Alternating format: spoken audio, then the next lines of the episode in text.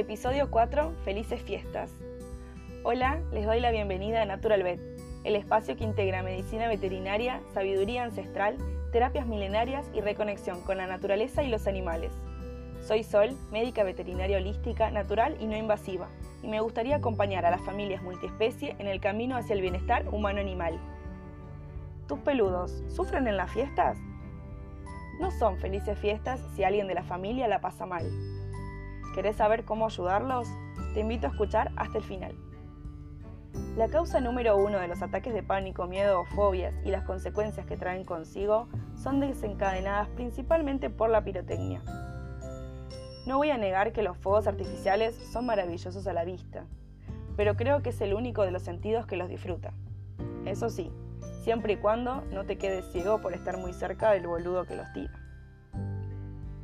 Cada año vemos las consecuencias que su uso genera cuando gente inocente, sobre todo niños, sufren heridas graves o incluso la muerte al caerle alguna cañita perdida encima. Es un tema muy complejo, que hasta ahora los funcionarios de muchos lugares de nuestro país no se han preocupado en debatir.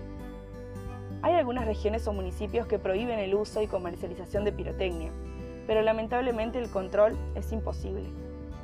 En donde yo vivo, el intendente prohibió hace unos pocos años el uso y comercialización para las festividades de fin de año, que por supuesto nadie cumple. Pero lo más gracioso de esta historia es que para el festival y otras celebraciones que se llevan a cabo el resto del año, sí están permitidos. Parece un chiste, pero no lo es. Los daños son innumerables. No solo afectan a perros y gatos que se mueren de miedo, algunos lo hacen literalmente o salen corriendo y luego se pierden y no pueden regresar a su hogar, sino que también afecta a niños y adultos con alguna condición que los vuelve más sensibles a los ruidos, a los animales silvestres, sobre todo a las aves, y contaminan el aire, la tierra y el agua. En conclusión, nos afecta a todos. No creo poder hacer mucho para cambiar esto, pero hablemos de lo que sí podemos hacer como familia para acompañarlos. Ya nombré la causa principal, pero puede haber más factores que también influyan en el comportamiento de los peludos estos días festivos. ¿Y por qué hablar de esto si falta un montón para las fiestas? Porque las terapias que ofrezco son muy efectivas, pero llevan un tiempo y según el caso, un trabajo interno familiar para poder estar mejor. Entonces, este es el momento ideal para hacer una consulta. Voy a nombrar solo los más comunes, por supuesto hay miles y cada quien tendrá los suyos. La idea es poder identificarlos para luego trabajar en ellos. Estos factores nos alteran, nos ponen nerviosos, ansiosos y todas esas emociones llegan a los peludos, pudiendo o no afectarles también. Por ejemplo, situación económica, Papá Noel, el precio del pan dulce, etc. ¿En dónde pasamos las fiestas? Que acá, que allá. Parientes que no querés ver, ah, si va tal, yo no voy, qué sé yo. Padres separados, uy, ¿con quién le toca? No, que yo Navidad, que yo fin de año, ay no, pero la Navidad del año que viene, no. Que hay más tráfico, que hay tres horas de cola en el súper, todos compran a último momento. Que hace calor, que nos cortan la luz, que la cena de fin de año del trabajo, que con los amigos, que la fiesta de los chicos y millones de etcétera más. No importa en realidad. Mientras vos seas consciente de qué te afecta, vamos bien. Podés hacer una lista si son varias cosas y luego reflexionar si hay algo de todo eso que podés evitar y lo que no, hay que aprender a gestionarlo. ¿Y qué tienen que ver mis problemas personales y laborales con mis perros o gatos? Bueno, como venimos hablando en los episodios anteriores, los animales son muy sensibles, son mucho más receptivos que nosotros y no tienen la capacidad de ignorar el presente, es decir, ellos viven aquí y ahora y manifiestan las emociones conforme las van sintiendo. Una de las tantas cosas que deberíamos aprender de ellos. Pero, ¿cómo les afecta? Primero que nada, las emociones son energía, al igual que todo. Y la energía la transmitimos. Transmitimos frecuencias. Si estoy mal, decaída, enojada, con mil cosas en la cabeza, voy a tener una energía más bien baja, si estoy tranquila, contenta, vivo el presente sin tantas preocupaciones, tendré una frecuencia más elevada. De esa manera me beneficio yo y a los que me rodean, peludos incluidos obviamente.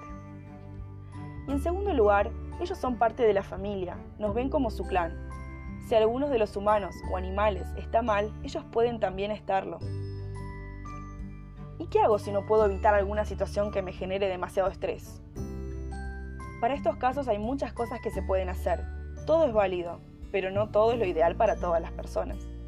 Se trata de tomarte el tiempo para ver qué es lo que mejor va con vos. Voy a nombrar algunas cosas, pero es imposible nombrarlo todo. Y vuelvo a repetir, son solo ejemplos. No hagas lo que al otro le funciona, quédate con lo que te hace bien a vos.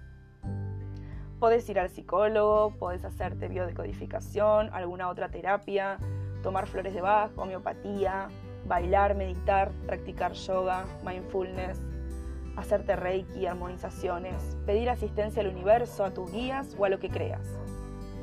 Lo que sea que te centre y no lastime a nadie está perfecto. Y además de ocuparme de mí, ¿cómo puedo ayudar a mis animales?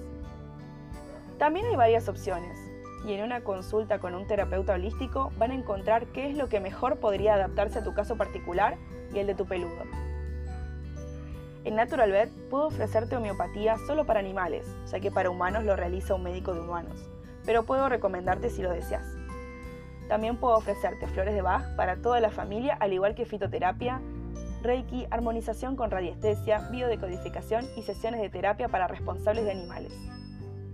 Tanto los preparados magistrales de origen natural como las terapias energéticas no buscan esconder síntomas o dormir al animal para que no molesten la cena como hacen unas gotitas muy famosas, que además tienen efectos severos en el animal pudiendo causar la muerte.